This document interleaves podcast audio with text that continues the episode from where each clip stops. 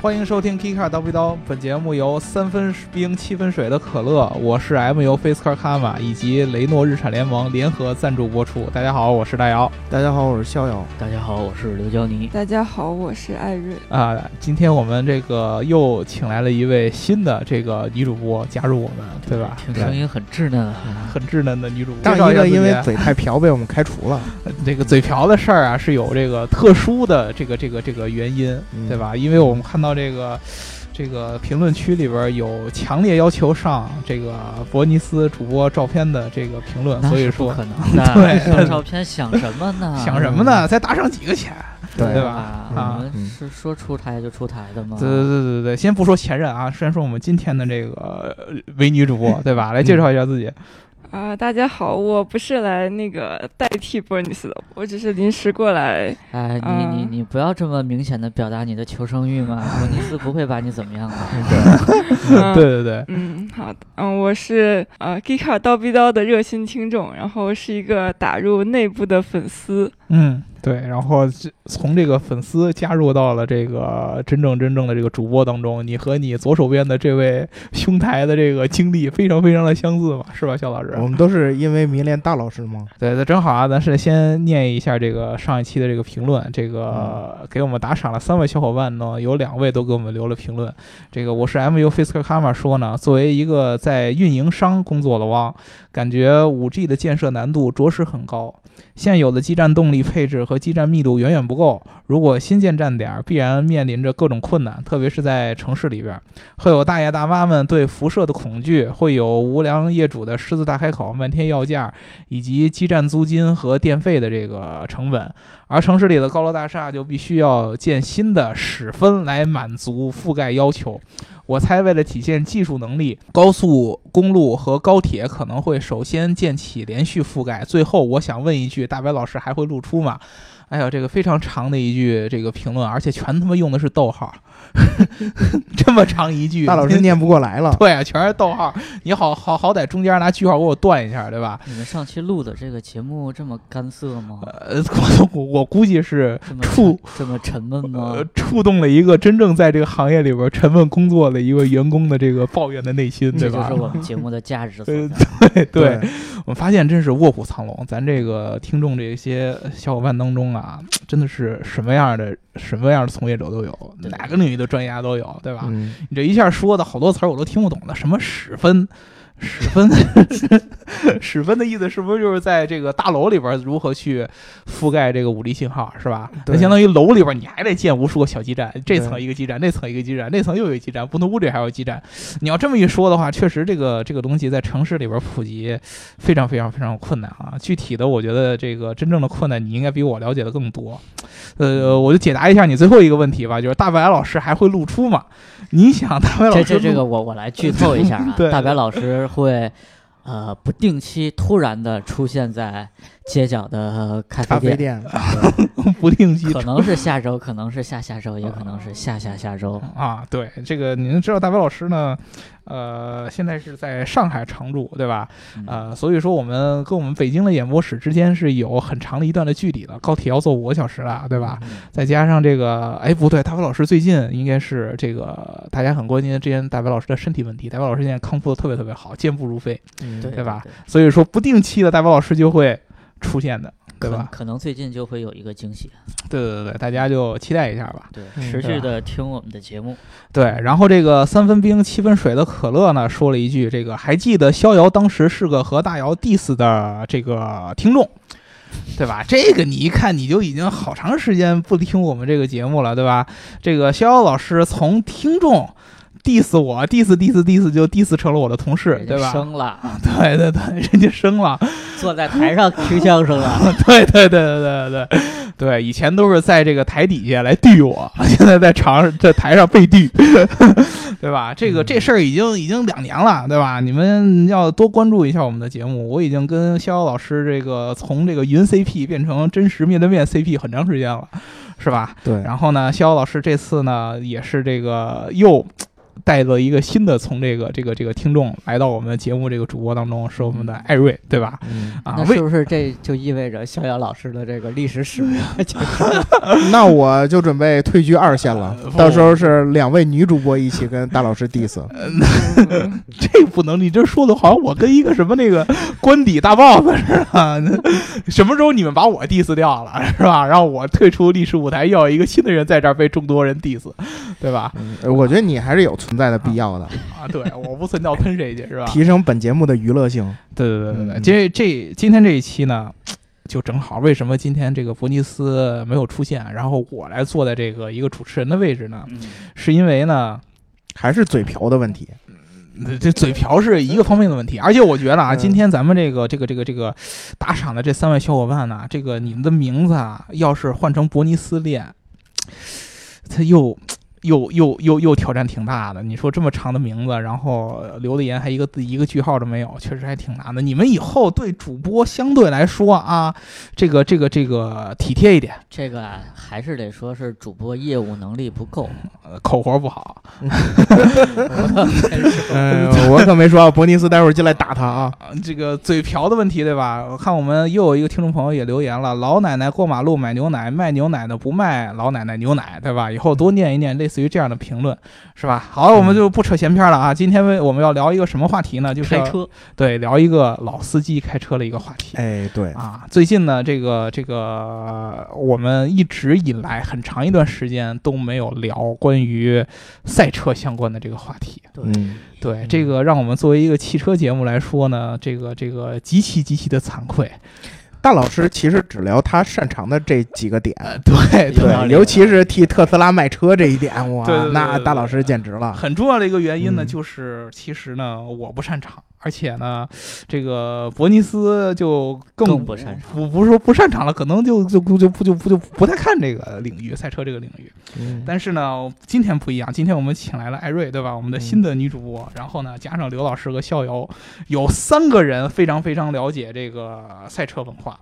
啊，然后呢，正好最近呢，我们又这个看了一个这个美国人拍的一个关于 F 1的一个系列的纪录片儿，对，对吧？叫做《Drive to Survive》啊，中文名叫翻什么啊？极速求生，极速求生，对吧？这个片儿最近在这个网上还是挺火的，是吧？挺火爆的。这个大家如果这个有兴趣啊，可以去这个这个这个某个弹幕网站上去搜索一下啊，有完完整的这个剧集，你们嗯，可以去看一下，这个效果还是非常非常不错的对对啊。从这个纪录片里边，然后呢，他讲述了很多呢，这个平常大家对这个 F 一如果你不是特别了解，他会会为你讲述很多 F 一这个比赛背后的东西。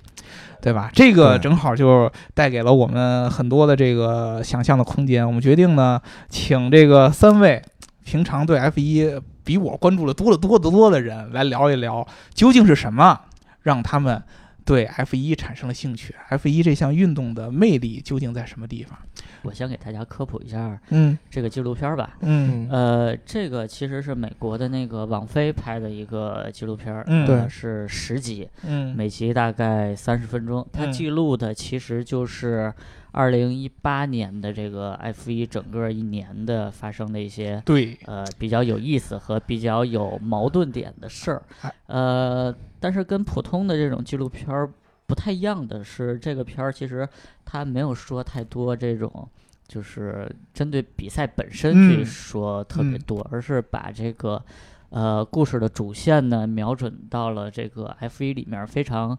有神秘气息的这个围场，嗯。就是 F 一在那个内场一般有一个这个比较学名的叫法，叫做围场。嗯在这个围场里面呢，会发生非常非常多的故事，然后在嗯外界看来都是非常非常神、非常非常神秘的一些事儿。嗯那这个片儿呢，就介绍了很多围场里发生的故事，包嗯括其实它每一集都是有这种矛盾点存在的。对，而且这个片儿，呃，他没有说他没有拍这个奔驰，没有拍法拉利，而是瞄准了这些呃中下游的，的球队，对，第二在中梯队的下游的车队，嗯，就是我们所谓的这个地球组。对，对对呃，火星组里边也提到了红牛，嗯，对对对，让我们看到了这个红牛以及这个地球组一些鲜为人知的故事，我估计是可能是奔驰和法拉利根本就不对他们开放了，有可能，有可能。我觉得，我觉得是有可能对的。啊，由于而且由于这是一个美国人做的纪录片呢，所以这个 F 一里面唯一一个美国国车队就是嗯这个哈斯哈斯，哈斯，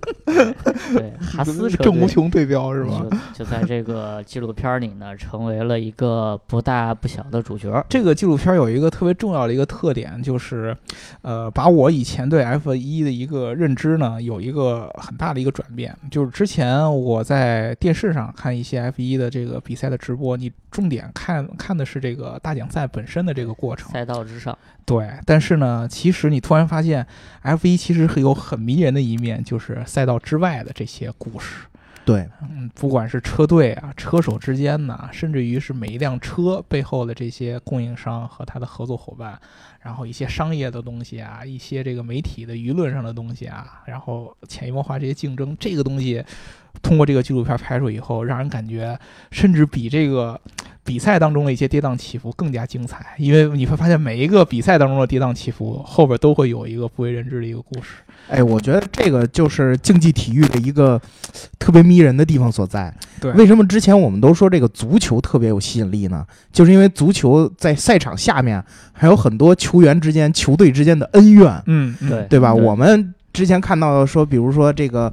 巴塞罗那老挖这个大巴黎的墙角，结果人家大巴黎一下就把内马尔买走了。嗯嗯或者说这个呃皇家马德里对 C 罗不尊敬，结果人家 C 罗就跑到尤文图斯了。嗯其实我们之前在 F 一赛道上、F 一赛场上看到的，并没有这么多这种故事，偶尔就看到，比如说赛场上谁又撞谁了，谁又怼谁了。对对嗯，但事实上呢，其实，在 F 一的场下也有很多这种勾心斗角，然后绯闻流言，然后各种力量之间的博弈。嗯对，啊，嗯，嗯，那这个艾瑞，你觉得 F 一最吸引你的是什么呢？嗯，我觉得这个印象比较深的，就是，嗯，就是首先我是从我是从呃，就是红牛主导的那个时代开始看 F 一的，嗯。然后所以那个时候呃，就是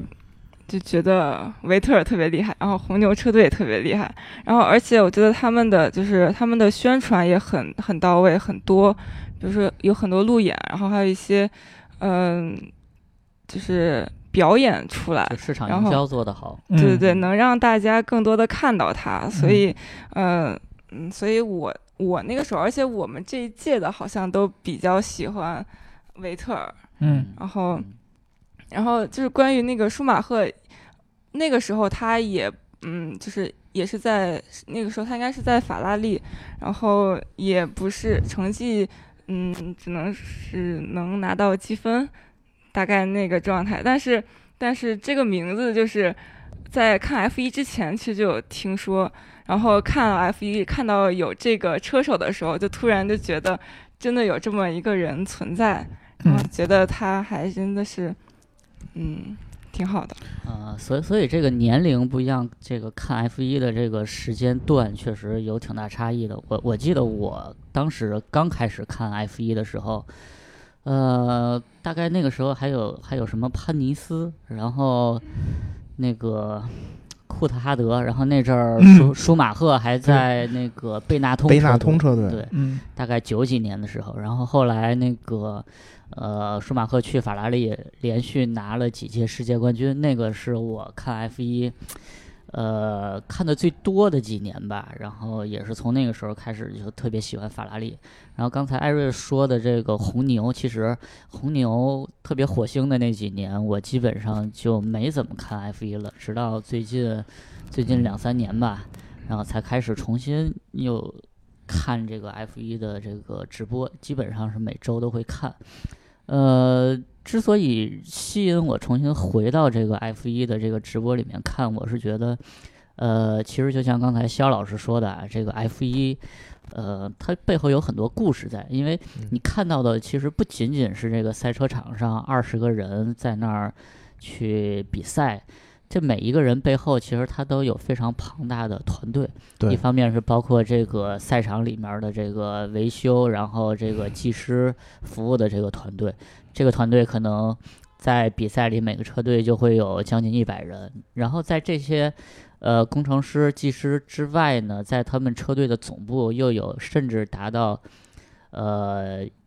上千人规模的这种团队去做这个呃新车的研发，然后去做这个比如说空气动力学的研发呀什么的，呃后勤的保障啊这些。所以其实 F 一是一个一支车队，它其实就是一个非常非常大的团队。你也可以把这一支车队当做一个呃规模可观的公司来看。那我们在公司里面其实都会发生发生各种各样特别多、特别有意思的故事。那在 F 一赛场上，其实这种故事是只多不少的。对对，嗯哎，我觉得这个特别有意思。刚才艾瑞尔说，这个一九年这个国际汽联在尝试提升 F 一的这个上座率嘛，对吧？啊，这个纪录片可能在这上面也是有一定的帮助作用。但是你们刚才说的时候，我有一个我有一个想法，你像我记得咱们我以前上学的时候，然后呢，当时班里就有很多 F 一的车迷，他们那嗯会儿看就是看舒马赫，嗯。那个时候 F 一给人一个特别明显的感觉，就是有点像这个某一个神级的车手带来了一种偶像的这种一个一个一个效应，特别明显，对，对吧？就是当时你就由一个一个传奇的车手，然后带你去了解一个车队，然后。这个车队，然后再带你了解整个这个赛事，你看的就是这个人所象征的一切的东西，嗯。对吧？然后舒马赫那时代完了以后，出来是阿隆索，对吧？嗯包括后来有人管他叫头哥，对吧？头哥 对对，然后但是他的这个时间相对于舒马赫的时间就已经短很多了。然后，嗯然后现在又开始出来这种，又是红牛啊，然后到现在的汉密尔顿和这个奔驰，对吧？嗯啊，但是其实你知道这个，我我觉得现在其实他们虽然说汉密尔顿现在也很厉害，但是我觉得在偶像这个程度上，你觉得他们到得了之前舒马赫和塞纳那样的一个地地位吗？完全到不了，我觉得。至少我是不太喜欢汉密尔顿啊，嗯我我我我对这个汉密尔顿和梅奔其实不太有感觉。对吧？所以我，我我觉得现在最近两年之所以 F 一的这个比赛有一点转变，就是我觉得他们不像之前这种个人这种偶像的这样的这样的感觉，没有原来那么明显了。对你们不觉得吗？但我倒觉得这个变得 F 一更好看了，为什么？因为以前舒马赫哎，他给你打了其他，决定比赛的时候，对对对，大家都觉得车王是非常正面光辉的形象。嗯，现在很多车迷都都觉得这个梅赛德斯奔驰和这个汉密尔顿代表着邪恶的一面，嗯终究要打倒他们，对吧？终究要掀翻他们的统治，嗯因为觉得，哎，这对我就不喜欢他们，我就想掀翻他们。嗯，呃，所以所以这个就让 F 一稍微变得好看了一些，终究有一人会推翻他们的邪恶统治，然后带人们走向光辉。嗯其实其实从这个角度来看啊，这个纪录片儿，呃，嗯、我觉得可能也是为了增加这个 F 一的这种故事性，因为其实当没有特别牛逼的人在这个围场里面的时候，你你自然就会。呃，不太被他所吸引，就像嗯 NBA，如果科比退役了，那我可能也很久就不看湖人了。嗯但是这个纪录片确实挖掘了很多这种呃故事性的东西。它这个片儿放出来的时间节点也比较有意思，因为这周末其实 F 一新赛季的第一站澳大利亚的这个大奖赛就就要要就要开始了开幕了。对，嗯呃，包括在国呃在最近这个比如说微博上啊什么的，我也看到好多人在讨论这个这个这个网飞出的这个纪录片儿。我觉得对于大家重新呃捡起对 F 一这个运动的兴趣，我觉得这个片儿肯定是做了很多这种有益的帮助的。是对，对这个之前艾瑞你还提过，你看过了几个关于 F 一的赛车的电影，对吧？两个电影，一个叫《Rush》，一个叫《Senna》。嗯然后《Rush》就是讲呃 Niki Lauda 跟 James Hunt 他们两个之间的爱恨情仇。嗯嗯然后塞纳就是讲啊，这个是嗯、呃这两个车手他们是在处于啊、不同的车队。然后塞纳他就是讲嗯埃尔顿塞纳跟阿兰普罗斯特他们两个之间的斗争，他们嗯是是作为队友。嗯然嗯，后会，然后有一些他们不太愉快的故事。是。嗯嗯，对这个感觉，其实，呃，就是还是以前的这个这个这个这个这个 F 一比较关注于这个特别特别高亮那种偶像。对，对现在的这个 F 一的车手，我真的觉得在这种公开的形象上，那敌不了以前的那个那那种 F 一车手的现高度。在基本上现在这个围场里面是没有车神存在。对，但是他们呢、也有相应这样的事儿发生。你像那个丹尼尔·里卡多和那个马克思维斯维斯塔潘的那种，对吧？在对在赛场上互相撞。就是你你别看他是这个队友，但是其实真的到赛场上，大家所追求的只有只有速度，只有争取更好的名次。你像博塔斯这种甘愿做僚机的，这这这这种人真的太太少了。是这必须屈服于车队强大强硬的这种车队策略。对，其实那会儿巴里切罗也是给舒马赫做僚机，对，这个就是两个人必须得有一个人甘愿做僚机啊一个对对一个保驾护航。但是你像这纪录片里演的这个印度力量奥康和这个佩雷兹这俩人，对，这这这这就特别扯淡了，两个人就完全是互相怼。对互相怼，对眼里没有队友，只有对手。对这个事儿，其实让我觉得有一种这个时代对体育的一种变化，你知道吗？就是因为之前的那种情况，我们关注的更多的是比赛本身。对那么一个选手他的成绩。会代表着他很多个人的一些风采啊和这个人的品德，你会觉得这人成绩那么好，那么他这个整个人都是完美的，就跟我们以前看乔丹那种感觉，也也也很像。嗯但是最近这几年，由于这种各种各样的这样的信息源呐、互联网啊这些东西的爆炸，围绕在某一个这个运动场上的这个这个这个表演后边的这些嗯，什么潜移默化的一些竞争啊、小道的消息啊、嗯。恶性的这样的一些什么互相队友之间的矛盾啊，都会通过各种各样的方式发酵出来，你就会觉得让人关注更多的其实是比赛之外的东西。嗯对，就跟你现在你你说你科比退役了，你再看看湖人，你你看的都是一些湖人的更衣室里边一些那 那那种，都是我张哥现在 又进不了季后赛了，对对。然后你 F 一其实我觉得他这个纪录片恰恰给大家展现的就是这样的一个事儿，就是我们开始要更多的去这个包装 F 一背后的这些东西。嗯。而且其实你会发现，所有的这些赛车手啊，以前给大家留下的印象都是，哎，非常有职业精神、嗯非常有专业性的这种人。嗯。但是事实上你会发现，其实到了场下，他们也是人，是，也相互之间怼，也相互，甚至在场场上也非常情绪化。嗯。对，对你像你像维特尔那么那么水平高的人，结果嗯大家都管他叫路怒症，嗯。对吧？然后所以所以我不太看嗯好维特尔。对，所以还有包括那个维斯塔潘，嗯，维斯塔潘都说是年轻的神车手，结果事实上你 你这一你看气他放出来跟跟智障似的。对你维斯塔潘，我觉得就就真的是这个 F 一生生的给他拔高起来的一个未来新秀，以此来博取这个大家的关注度。红牛喜欢造这种势头，对吧？对对这个有一个我觉得印象最深的是什么呀？就是这个咱们一般看比赛的时候，你一般就是说白了，看的就是头部的车队，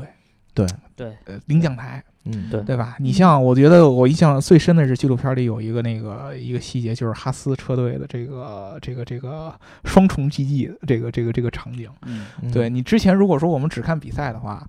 一个新进 F 一的一个美国车队的两个赛车，然后在第五、第六的名次同时报废，其实对于我们一般的观众来说，嗯在赛场上不会有太大的这样的一个连转播镜头都不会给他们太多。嗯，其实你不不会有太大触动。不会有太大触动。你可能一看，哎呀，就就过去了，你对前三也没什么太大的影响。对，但是通过这个纪录片，你会看到整个对于车队嗯来说，和对他这个媒体圈子来说，这种跌宕起伏的感觉，简直就是让你觉得非常非常的震撼。对，嗯。从他一个这个在赛前充满了干劲儿的说，我们要在这个这个这个赛季来争取一个哈斯作为一个美国一而且一个新进的车队，在这个整个这个赛事当中的这个名声和地位，嗯。然后到在比赛当中信心满满的，然后到因为一个新时新新人的这样的一个这个、呃这个机械师上轮胎上出了问题，他那个好像是枪的事儿，对，是枪的事儿，不是人的事儿，，是吧？枪的事儿。嗯。关关键就是，我就觉得这就这种跌宕起伏的，从特别特别兴奋，老板极其兴奋啊，我们在这一次能拿第五、第六，我们拿这么多分数，然后突然到一无所有，对，就是这转瞬即逝的一件事儿。呃，这就是我觉得这套纪录片儿比较有意思的一点，他把这些东西都做了非常戏剧化的处理。是嗯是呃，而且而且另外一个角度来讲，其实呃，这个片子深深的展现出了地球组竞争的激烈。是大家平时都觉得啊，小车队呃获得第几第几无所谓，但其实，在他们看来，他们在每一场比赛之前都会有一个呃自己的目标，期望值嘛，对对，然后就即使比如说你是一个呃下游的车队，然后你在这个比赛里获得了哪怕一个积分，对他们来说可能都是完成了目标，都是一种成功。这种喜悦可能要比这种大车队拿到分站赛冠军要更强一些，嗯因为呃大家可能看到的都是这个。呃，周日的正赛这大概一个半小时的这种较量，但是在这个一个半小时背后，呃，其实是方方面面很多很多人的努力，包括把这个设备、把这个赛车运到这个比赛的场地，然后各种协调、后勤保障，然后包括从周五的练练习赛一练、二练、三练，然后到排位赛，然后再到这个正式的正赛，其实它是一个非常非常呃漫长的过程，一站比赛。所以你会看到有的人在这个可能正赛的第一圈儿就退出了比赛，他的那种懊恼程度其实是非常非常强的。是。对，对，因为嗯在这个整个周末，大家包括他的整个团队都做了非常非常多的这种工作和努力。嗯，然后从另外一个角度来讲，就是其实大车队像奔驰、像法拉利这种是从来不缺预算的，对。但是小车队他们的预算是可能对有些车队来说是非常紧张的，所以对他们来说，这个水平相近车队之间的这种较量，其实就显得特别重要。比如说，如果大家可能从从第四，然后到第六、第七水平都差不多，但如果你得了一个第四，可能意味着下赛季你有非常多的这种资金对，呃支持和赞助的支持。但是如果你成绩不好的话，下赛季可能你的资金就会被极大的削减。嗯对对，尤其是你像我们那个威廉姆斯车队，对吧？当时他们这个女老板就说了，我们的预算可能只有奔驰他们和法拉利他们一半儿都不到。对，所以对其实从这个角度来说啊，这个 F 一已经完全不是赛车场上这个对就是对对赛车本身技术还有这个呃速度的一个比拼了，它其实是一个方方面面的较量。对，对，我我觉得当时那个纪录片里有一个这个就是丹尼尔·迪卡多的一个视角，然后他说了一句话特别好，就是在我整个的这个发车之前，嗯。整个的这个起跑区有数百人嗯。在围着做准备，对就是各个车队的这样的机械师帮你做嗯。调试啊，问你怎么样啊，然后突然三十秒倒计时警告开始，然后一瞬间全撤了，所有人都消失，对就只剩下这二十二十个车手在这儿。然后嗯你这个赛道就突然就变成就就就就这这二十个人的了，对然后你就只能在自己在这个赛道上去开始去拼杀，然后其他的所有人都只能通过这个这个对讲机来跟你产生一定的这样的一个联系了，就完全看你自己。Radio，对，这个就特别像这个真实的 F 一和我们在电视里边看到的一个差距，嗯是就特别像，就是一群人在那一瞬间突然就全都消失了。然后你看到的就是一个赛场上这样的东西，嗯但是其实这背后发生的那些各种各样的人与人之间的这样的故事，我觉得才是非常值得大家再去深一度这这挖掘的。真的是一个是一个团队的运动啊。对就是，可能好多人都觉得这个赛车手是有决定性决定性因素的，但是但其实我觉得，在现在的这个 F 一里面，可能真不是这样。对对对，其实里卡多的实力在这个红牛或者说在整个这几个头部车手里边是非常好的，对，但是呢，他确实也没有得到红牛那么那么重视。而且我发现，就是头部的其他车队呢，对里卡多其实也并没有产生太大兴趣，嗯，以至于他跳出来之后去了雷诺，对 对又去去了一个后边的地哎，球组，对，对吧，又去了地球组的车队。其实里卡多的本人的实力还是可以的，是所以就就有一种可可能这一个选择就会影响到整个这个职业生涯的走向。对，是因为你其实你仔细想想，火星组一共就那么六个车手，对，嗯，对吧？其实这个竞争真的很残酷，而且一共就这么二十二十个人，对吧？真的是这个竞争而且而且怎么说呢？这二十个人不是说你这个，呃，你开车技术高，你在场上的这个绝对速度快，就是真的有优势。是你你如果要跻身这个 F 1里面的这个二十分之一，你可能得有非常高的颜值，嗯，因为这涉及到这个宣传问题，商业代言啊什么的。然后你自己最好还能带着钱来。对，就比如说像那个 像奥康这种，就是嗯家里这个条件比较一般的，嗯然后呢，他的队友佩雷斯就是给呃印度力量带来了好几年的这个这个经济方面的这个资助和赞助，是，所以这个佩雷斯相比这个奥康在车队里的这个话语权可能就就更大一些。这种其实都是非常现实也非常残酷的一些问题。嗯，对，刚才说到这个车手，说到这个里卡多，我就有一个特别印象深刻的，就是他妈在这个电影、这个纪录片里边说的，说曾经小时候他带他这个孩子去看这个墨尔本大奖赛，嗯对吧？当时他妈就想说，这个赛场上的这些车手，他们都是这个呃某一个家庭的孩子，某一对父母的孩子。他们的母亲在看到他们在比赛场上的时候，以这个速度狂飙，然后也有可能出现这种那样那样的事故，他们是得多揪心啊。嗯，然后他没想到有一天他也 他成为了这样的母亲，对吧？嗯对，，所以其实一直这个嗯 F 一赛场上这种各种各样的这样的事故啊，这种安全问题啊，其实包括塞纳，对吧？嗯这样的这样的悲剧其实剧是绕不过去的一个。对对对，其实也是挺重要的。对，嗯包括今年那个，包括今年那个呃那个勒克莱尔和阿隆索的那个事故，嗯。就是之前两三年大家都在抵制那个 Hello，但是这个这在这次事故里面，这个东西其实是救了这个勒克莱尔一命的。嗯，对，而且这里边有一个特别有意思的事是，勒克莱尔他的教父嗯朱利比安奇嗯，就是在二零一四年这个车祸然后去世了，嗯，而且呢，他本来是有机会要进法拉利车队的。嗯，今年结果现在勒克莱尔对进了法拉利。今年勒克莱尔进了法拉利，其实我觉得这也是很有意思的故事之一，嗯对吧？嗯啊，就是主要就是呃关于赛车的安全，然后就是在塞纳那个时代，九几年，你一旦车手发现发生撞车，或者是呃，或者是撞到撞到轮胎那个撞到轮胎墙那个地方，就可能他生命可能就已经岌岌可危了。就是从塞纳那个电影里面可以看到，是一场练习赛，然后呃，其中有一个车手就是，嗯、在在撞到路边的时候，然后就没有及时逃出来，就没有能能逃出来，然后头已经啊那个时候撞的已经失去知觉了，应该是，然后头倒向一边，嗯。然后塞纳他也就是下来到赛场上去看了，然后当时也是非常的，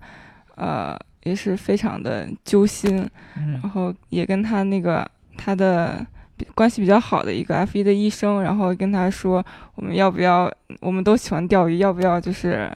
离开 F 1去钓鱼？啊，但是在接下来的正赛中，然后塞纳他还是出现在了发车线上，然后就是虽然就他自己表达的就是，呃，虽然这个让我们都很感到恐惧，但是但是还是因为热爱，大家都都继续下去。其实，在这个八九十年代甚至更早的时候，F 一真的是一项特别特别危险的运动。嗯就是，呃，我我印象特别清楚，就是在塞纳呃出事的那个那站比赛里，在那个意大利的伊莫拉伊莫拉。其实，在塞纳呃撞车呃正赛撞车之前呢，那场比赛在练习练习赛上已经死了一个车手。然后在排位赛还是还是正赛之前的某一个呃阶段，其实还有一个车手在就是重伤了。那塞纳呢，其实他在那一站比赛的整个周末，他的心情都是非常非常的阴郁。然后在正赛发车之前呢，呃，摄影机专门去拍了塞纳面部表情的特写，可以看到他那个表情真的就是神情特别特别复杂。那就果不其然，在正赛里面，结果就出事儿了。当然，这个其实跟塞纳的这种心情可能没有太大关系，嗯、因为呃，在九四年的时候，塞纳所在的这个威廉姆斯车队，他那个赛车的调教一直就是。塞纳在这个比赛中就不断的向这个技师去反馈这个情况，就是我的这个赛车，呃，一会儿就是转向过度，一会儿就是转向不足，所以这个让他特别难以操控，到最后就就真的出了事儿。但是在塞纳去世之后，好像大家对于这个呃 F 一里面的这个车手的安全性这个问题，呃，重视程度达到了前所未有的高度。呃，所以从塞纳之后，我们可以看到，基本上除了比安奇，应该是没有再也没有车手在 F 一发生这种致命的事故了。嗯，对，对，这个其实也是这个这个赛车项目的一个，既是一个危险的风险，也是一个魅力所在吧。嗯好多其实车手，你们能看到他们其实就是对这种极限的这种对，这这这种追求。对嗯，其实你就想想，你包括其实舒马赫，哪怕他退役了之后，还是喜欢去做一些比较极限的这样的运动。嗯，对吧？导致后来他还受伤，对吧？所以说，其实这个就是，呃我当时我看到也看着那个里卡多在那个这个这个纪录片里说了，就是这二十个人都是每一个人都有一颗战斗机 飞行员的一颗内心，对，嗯对吧？他们都是希望在这个这个自己车辆的极限。能够一直嗯通过自己的这样的驾驶方式，把这辆车的极限能够开出来。对对吧？你可能车的这个这个性能上是有差距，但是对于每一个车手来说，他们在这个赛场上，他们就是要把自己的这辆车的极限能够发挥出来。这就是有的可能的，有的赛道对于这种马力高的车是有利的，有的赛道可能对于这个底盘调教、对于转向是有有利的。嗯但是对于每一个车手来说，他们在这个赛道上，可能他们只能跑到第五，可能他们只能跑到第六，可能他们跑到第七。但是对于他们自己来说，他们就是来挑战自己的这样的一个极限的这样的一个方式来存在。对对，所以你经常会看到你你可能想象不到的一个一个事故，比如说在排位赛时候出现事故，比如说甚至是在练习赛，有人还在那个这个这个这个安全车，安全车，对。对，格罗斯让在跟着安全车热胎的时候，对啊，撞墙跟着安全车那个热胎还那儿来回来回扭的，啪一下就甩出去了，对吧？就 对吧？就各种各样的这样的呃这这这样的问题都会出现对。这个这个其实可能在这个一般的这个观众看来，好像就是哈哈一笑对嗯，就过去了。但是对于选手来说，其实这个对于他们都是一种极大的一个打击。就对可能之前我已经差一点点，我就要用一种非常极限的状态完赛了。对，或者说我已经做好了极限的挑战自己的准备了，然后突然一个失误，就是一下就回到解放前，嗯一无所有的那种感觉。对。对，这个这个这个这种感觉，其实恰恰我觉得赛车魅力的一种一种体现嘛，就是你对肾上腺的这种不断的刺激，嗯人生大起大落这种这这种感觉，这个感觉在电视里边反而我觉得看的没有那么明显，你知道吧？对。对你可能真的是在这个整个这个行业里边儿，或者你能在这个车车队的这个这个，就刘老师刚才说的这个车队的这个氛围当中，你才能感受得到所。以围场嗯其实永远比赛道里面要好玩儿。是，而且我觉得这些这些怎么说呢？这些车手或者说这些这这项运动啊，本身让我觉得非常厉害的点就在于这么多人忙活了这么大半天，嗯然后车手在上面开了这么 对这么大半天，但是最后的差距可能只有千分之几秒。是对对嗯对，这个才是就是你是这一点差距后边会隐藏多少多少的对具具体各种各样的这种小细节，嗯对吧？？哎，其实我我挺希望的，就是以后要是他们每年的 F 一都能配一个这样的纪录片出来嗯，会的，会的，嗯我觉得这个其实是一个特别好的一种补完。对，因为之前这个 F 一从今年开始嗯，正式被这个自由媒 Media 体 Liberty Media 去掌管了，嗯。然后它这种运营方式就很就很偏美国的这种，就是会给你补充各种各种周边的这种商业新闻，这种，嗯，变成这种纳斯卡了？你哎，但它比纳斯卡好看多了。那是啊，对啊它它能挖的细节肯定比纳斯卡多多了呀。对啊，对纳所以斯卡不就干架了，对吧？到时候我们可以就会看到 F 一有可能就会变成 NBA 那种感觉，真有就是真有对，而且他们要引入工资帽这个这个概念，嗯就是说以后你不会再有这么大的预算空间去去拉开与别人的差距，可以把有可能把那些火星车给拉回来，然后嗯以如果大家在差不多预算的情况下，那就又又有又是一种博弈了。那就有点像嗯 F 一了嘛，有点，就是车甚至都可以给你标准化了。哎，对啊，到时候就到时候大家就可能就不会再像有之前那么多预算，或者说你可以开发出那么多那么强大的发动机，可能大家到时候很多东西都均质了，就看战术和车手个人的素质。是我我其实觉得 F 一你它既有它自己独有的一面，它也有需要向传统体育学习的一面。比如说，我觉得你像包装这方面，对，包括它其实赛事本身转播的这样的一个形式，我觉得都都可以期待它有什么什么样的变化。你其实包括现在很多的传统比赛，其实我我觉得啊，实话实说，F 一如果你只看传统的这种转播赛事，真的不如很多这种竞技激烈比较激烈的这种体育运动的现场感要好。嗯，对，你在现场看 F 一，其实这 我觉得没有什没有太大意思，就是听声儿，对对对因为你没法在这个你没法去你观看全程。对你没法对啊掌握对啊整个赛道的这种全貌。对，而且就算你看转播，你又体验不到现场那种那种对，声浪那种感觉，你你你怎么怎任何一所以视角挺尴尬的。其实 F 一是一个特别好玩的周末三天的这种大型活动。对你亲身去了，你会发现，他一开始周五的时候会有好多这个车手去参加各种的活动对，比如说你是这个赞助商邀请来的这个车迷，然后你就能去跟他互动。嗯对对，然后你可以，然后你可以看好几场比赛，有有这个排位赛呀、有，对。对练习赛什么之类的，嗯然后最终是那个大正赛。对，其实其实现场看 F 一的乐趣是是在这些，就是围场里面这些活动啊，哎对对，但是我其实我觉得挺不希望他到时候真正会把这个车本身的这样的区别给他直接给砍掉。我觉得加工帽是可以的，就是你预算不能超纲。你比如说你一个你一个车队你是厂队对吧？你有钱，嗯你一下比别人那种小车队、私人车队一下高出那么多钱，这种你可以，我觉得是可以限制。但是我觉得千万别像那个某些赛事运动，你把车标准化，这个东西我觉得就限制了这种传统的这样的这个汽车本身的技术和工业那一面。对对，嗯我觉得这个这个是有区别的。其实其实你其他的运动也有，比如说你像一般的运动员怎么去训练啊，如何去照顾自己的身体啊，这也嗯算是技术一部分。但是没有人能像 F 一这样的，就是这种赛车运动，把汽车工业的魅力和竞技体育结合在一起了。你不你不能把竞技体体育上升到一定层次以后，然后让他把汽车工业的这一边给毁了。对，这这这这句话很到位。其实 F 一说白了就是一个就是汽车工程工业和这个竞技体育的一个有机的结合。对对嗯对，你你必须得把这两个同时存在。对你这样能看出来每个国家造车水平的区别。你看英国就不对对吧？你看，其实迈凯伦每年预算并不少，但你看他他给我什么成绩找我来着？毕但是毕竟迈凯伦还是一个有底蕴的车队。对对对对，对啊，嗯，这你看迈凯伦这个这种这种队，其实包括威廉姆斯，然后和这个法拉利，呃不能和法拉利吧，和奔驰这样的比，它就这个差差别就很明显。威廉姆斯是一个既没有工程底蕴，但是只有赛车底蕴的一个。其实其实威廉姆斯工程底蕴可能也还，但是你跟厂队去对啊这这个跟还厂队比，你你肯定肯定就比不过，对吧？他他有他有赛事底蕴，对吧？嗯你像迈凯伦呢，都挺有底蕴的，但是就是不行？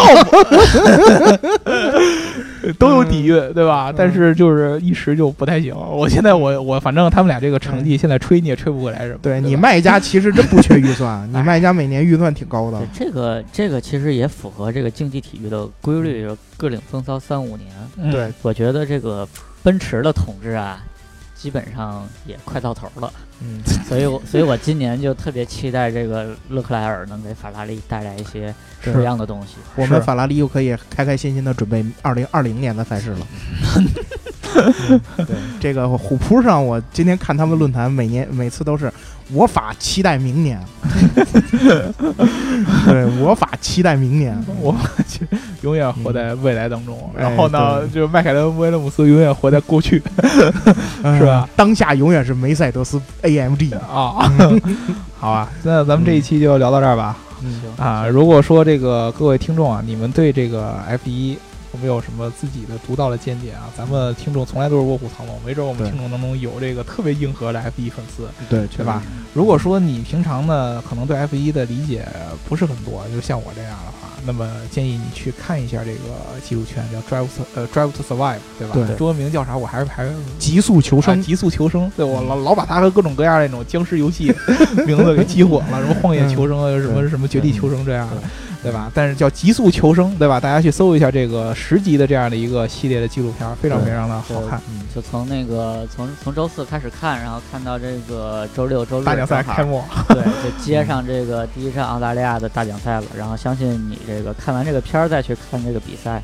可能会有一些不哎一样的感受。对，是，这点确实是。对嗯嗯，祝大家周末看观赛愉愉快是吧啊别光关注这什么嗯梅赛德斯、奔驰了，多关注一些中小车队。哎，对关注一下地球组啊，我们不是外星人，对对不对？对，关注大魔王没什么意义啊嗯，对对对，好吧，各位，拜拜。嗯好，拜拜拜。拜。嗯。